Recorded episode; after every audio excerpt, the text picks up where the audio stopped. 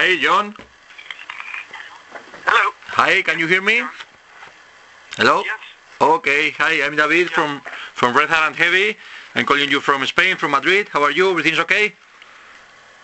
I'm all right, buddy. How are you today? Very good. Here to waiting to, to talk to you and listening the the Daisies album. So very very good. Very happy. You. okay, let, let's talk about about the well. First, uh, you are doing interviews all the day, I guess, and this one is maybe the last one or something. So I'm going to try to not repeat the questions or something. no, actually, you're my first. ah, you're uh, I, in the first. A few more after you, so ask away. Ah, okay, okay, okay, great. Okay, let's begin talking the talking about the new the new album, the new the Daisies album, the fourth one. So, well, it's a new rock and roll masterpiece. It's very good to listen nowadays. Such a great rock and roll album. It's not easy to listen uh, new bands. I'm joking in general, new bands, of course. Uh, listening like you, very strong, very muscle music to say something, and very classic and bluesy at the same time. So, well, what do you want to say to begin about the new album? Well, I think it's a, it's obviously a little more aggressive than anything we've done in the past. Yes, Um, I agree. And um, I think lyrically, it's um, it's very introspective, and also, um, you know, it's it's there's a lot of a lot of topics in the record about things that are going on in the news every day. You Mhm. know, so Yes. I think it's um, lyrically, it's you know, it, it's a, a lot of, a lot of things about the current state of the world. You know, but um, we're very proud of it. We love the record. We're very excited to get uh, get back to rehearsal and and start rehearsing to go on tour now. Mhm, mhm. You told me about the lyrics that this in this album they are more intro, introspective and and these kind of things. Uh, you are writing the lyrics, uh, all the lyrics, or or how how are the things in that basis talking about music and lyrics? Now, usually I write the lyrics, but Mhm. sometimes, you know, um, you know, sometimes I get into a pinch and I, I can't think of, you know, I can't think of something, and the other, but the other guys are very, um, very helpful, Mhm. you know. So Yes. there's been times where I didn't have a song title, and and somebody would offer, you know, an idea for a song title, or Yes. um, if I was uh, I couldn't write anymore in the verse, someone would come in with a line or a word or something, you know. Yes. So uh, everything that we do musically and lyrically, it's it's all it's all very much done together. Mhm. So um, it's a good thing. Okay, great. And well, the album is called Burn It Down, and very well, very specific title, very strong title. And well, tell me about this. How about the, the concept or, or, or, the idea behind the title and how to call it the album Burn It Down?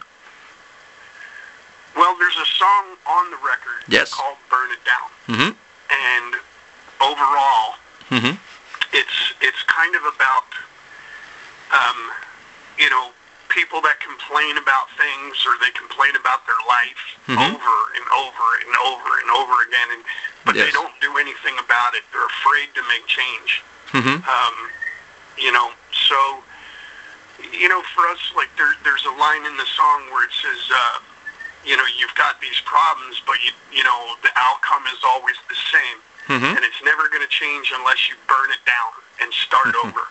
Yes. Um, you know, so it's just about in some in some you know each record is a new uh, you know it's it, it, it's a new record, it's a new start, it's a new beginning. yes. You know, so for us it's it's about burning things down and rebuilding and starting over again.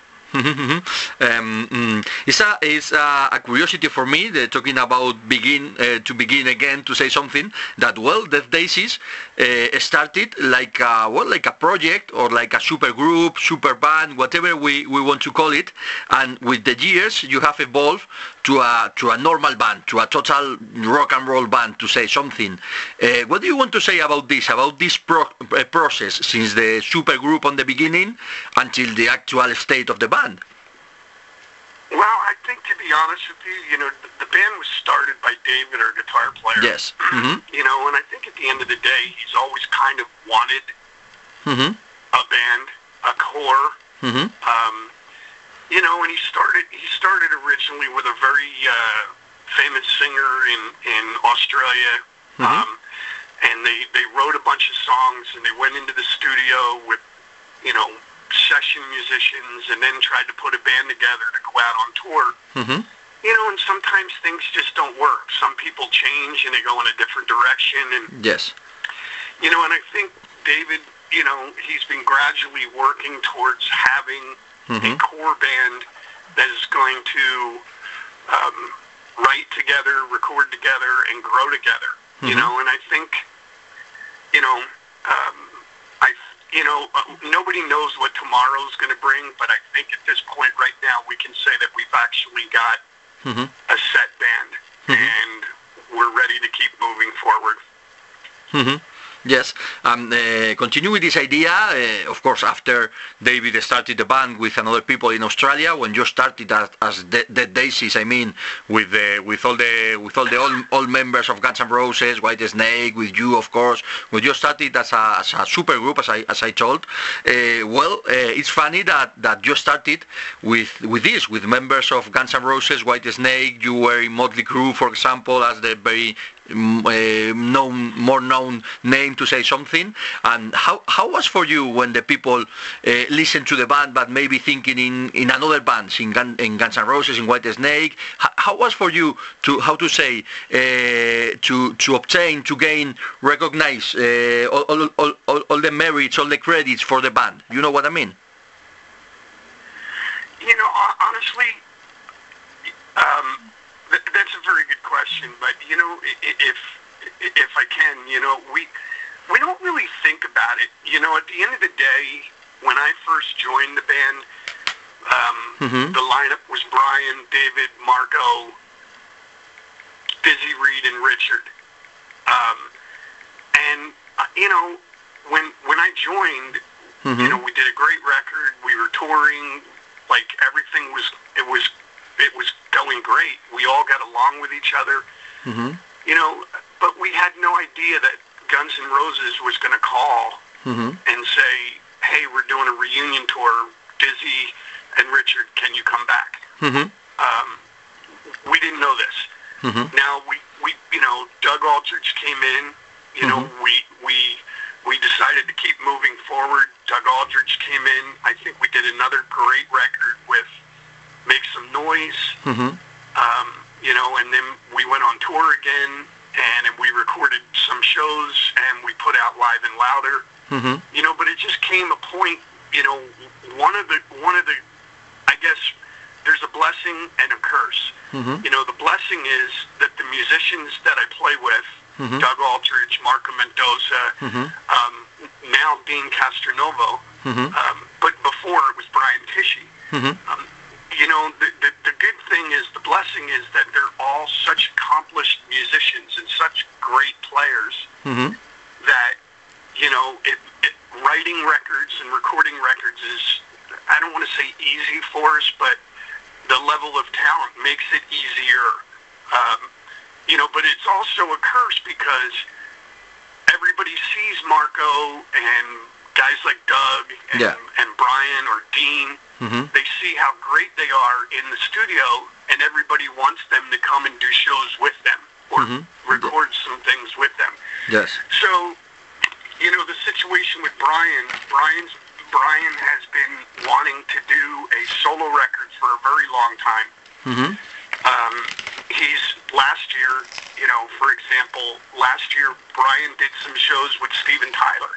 Oh, good. He did some shows with um, he did some shows with uh, Don Felder from the Eagles. Mm-hmm. Um, you know, now this year he looked at his schedule and he's going out with Foreigner, but they're you know they're they're not doing like um, like when the Daisies go out, we're going to go out for the better part of a year, Mhm. and I think with Brian doing Foreigner. It, it was going to be a you know it, it's a run, but it's not as long as it would be with the, the Daisies, which Mhm. will allow him to go out, play his drums, and then come home and work on his solo record Mhm. which is what he ultimately wanted to do.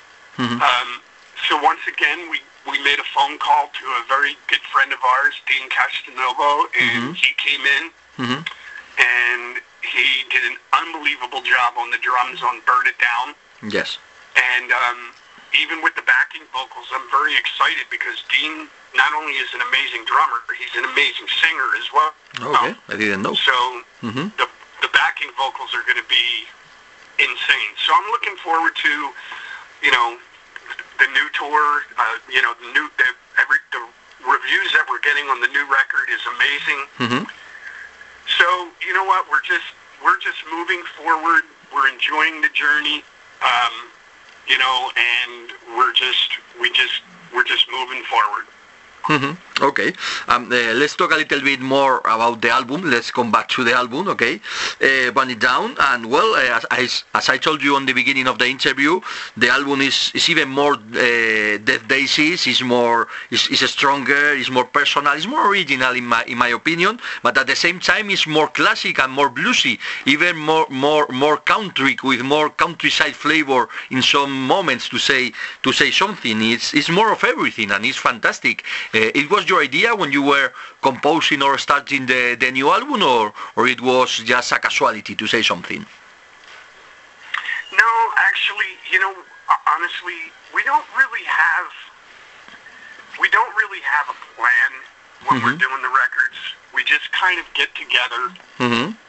and um, we don't really. It's funny when we go into the studio to write, we don't have any songs. Mm-hmm. We always kind of go in with a clean slate, Mm-hmm. and everybody just starts putting riff ideas down, and we just write.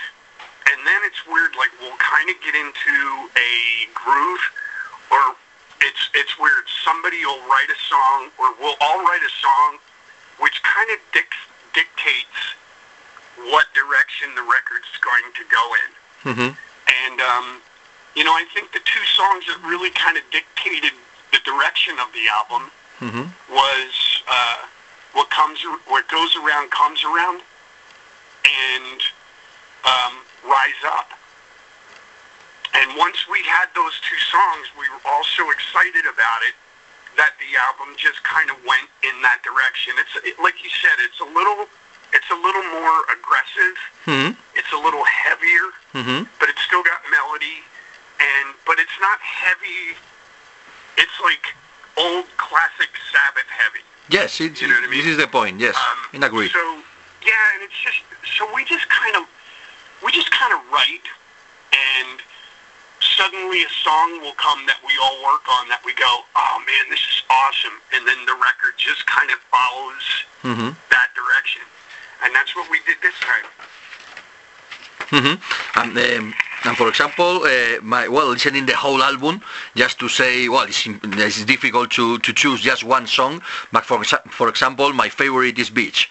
Which one is your favorite song, or which one is your one or two songs that is more remarkable in your opinion? I, I think for me, lyrically, um, I mean, I, they're, they're all great songs, Mm-hmm. but I think lyrically, um, the one that really kind of, for me, Mhm. says something that means the most to me is Resurrected. Mm-hmm. Um, Resurrected for me, and even a guy like Dean, Mhm. um, you know, for me, when I was in Motley Crue, Mm-hmm. everybody was like, oh, you know, patting me on the back and telling Mhm. me how great things were, and Mm-hmm. you know, and then when I lost, when I lost that gig, Mm-hmm. um, everything was lost.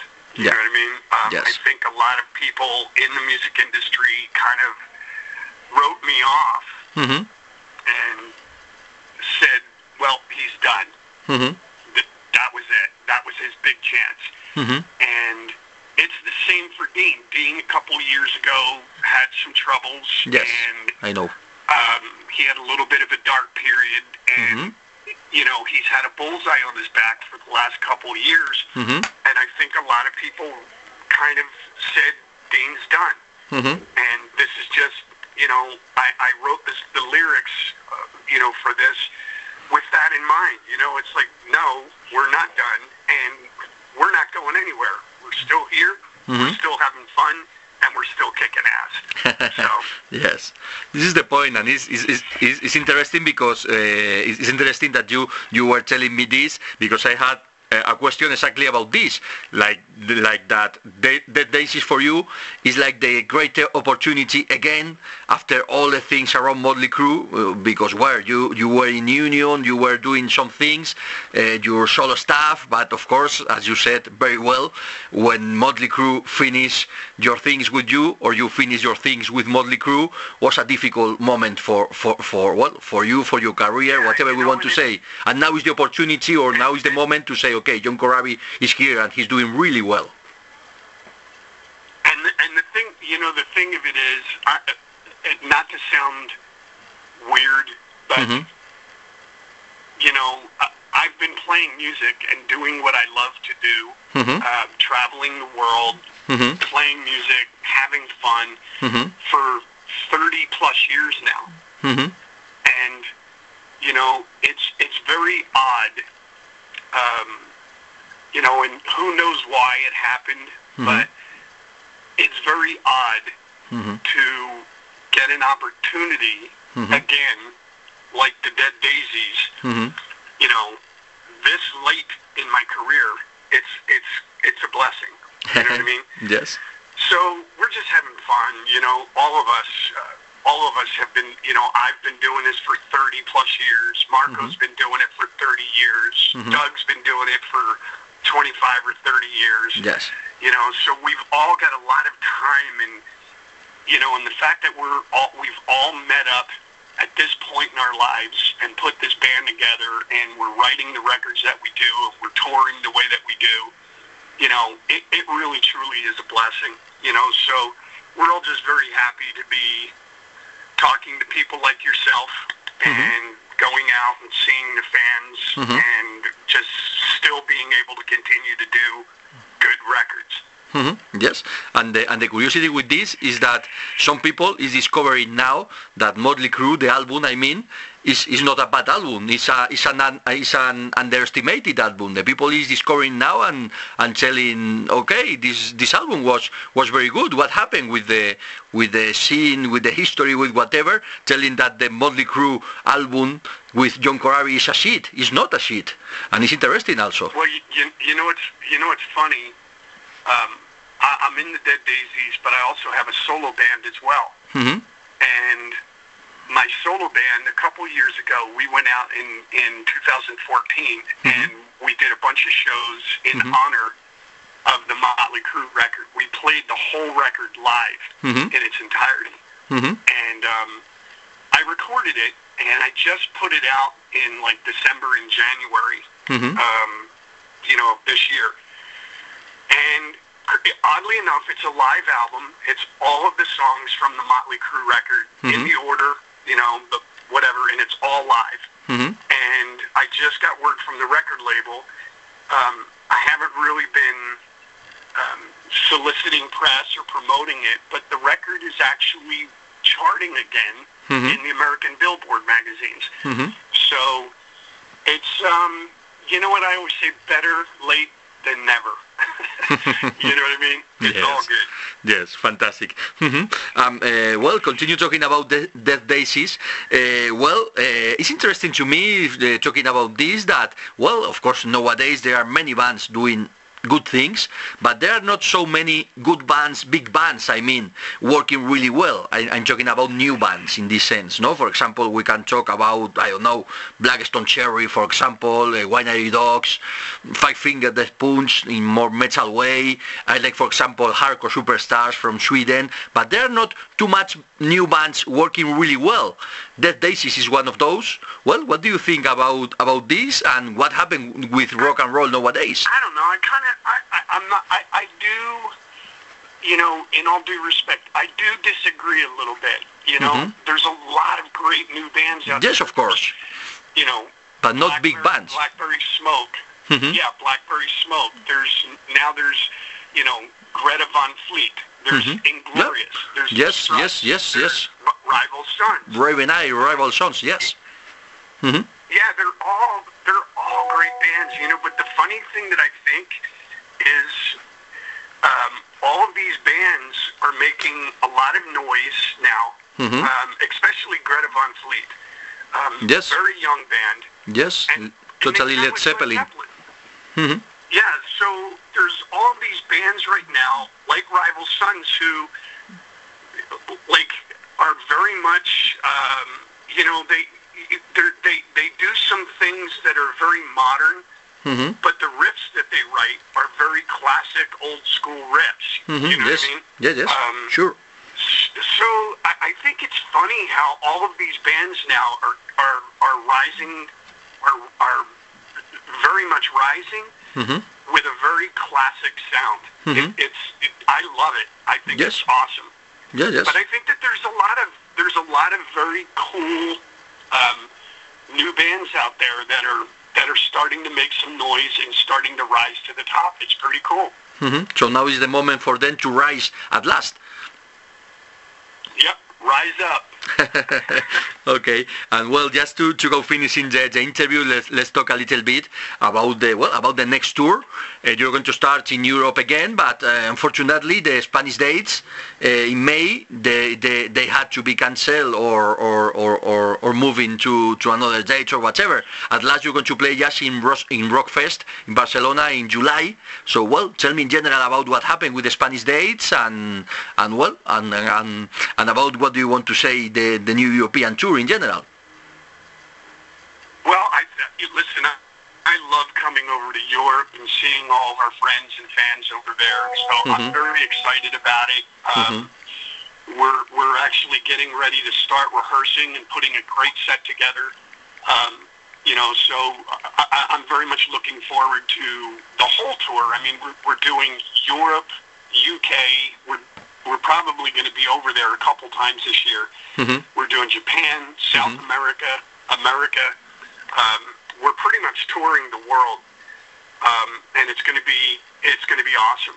As far as the Spanish dates, I Mhm. think it was just some. I, I don't know what happened. hmm Um, I know that we had a couple of Spanish dates lined up, hmm and we moved them. But I think it's because of the. I think it's because of the festival. hmm Um, I know they wanted us on the festival, and Uh-huh. I think that there was one of those things where a lot of times, especially even here in America, hmm if you play somewhere, uh, if you play somewhere in America, you Mhm. have to uh, be, your next show or within uh, a few months, Yes. you can't Yeah, play yes. anywhere near. Yes, that, I you know, understand what there, you- There has to be a a Mhm. distance, and there has to be a time frame where you can't play again Yes. for three months or four months. Mhm. So I think, you know, Maybe they wanted us yes. to do the festival. Mhm. Yeah, I think they wanted us to do the festival, and it was a, it was a better opportunity for us to go out and play in front of more people. hmm So I think they chose to do the festival, which meant that we had to postpone the other two uh, club or theater shows. Yes. Mhm. So definitely coming to Spain, but this it'll be it'll be in a festival setting instead. Yeah, and maybe on the second on the second part of the year you're going to come back after the festivals and well, I understand what you mean about the exclusivity and the frame, the time frame and those kind of things. the business part of it. Yes, promoters think. Okay, great. Okay, and well, uh, the first time that we show you here anyway was supporting Kiss, and, and was fantastic. Was uh, very very good show supporting Kiss, but.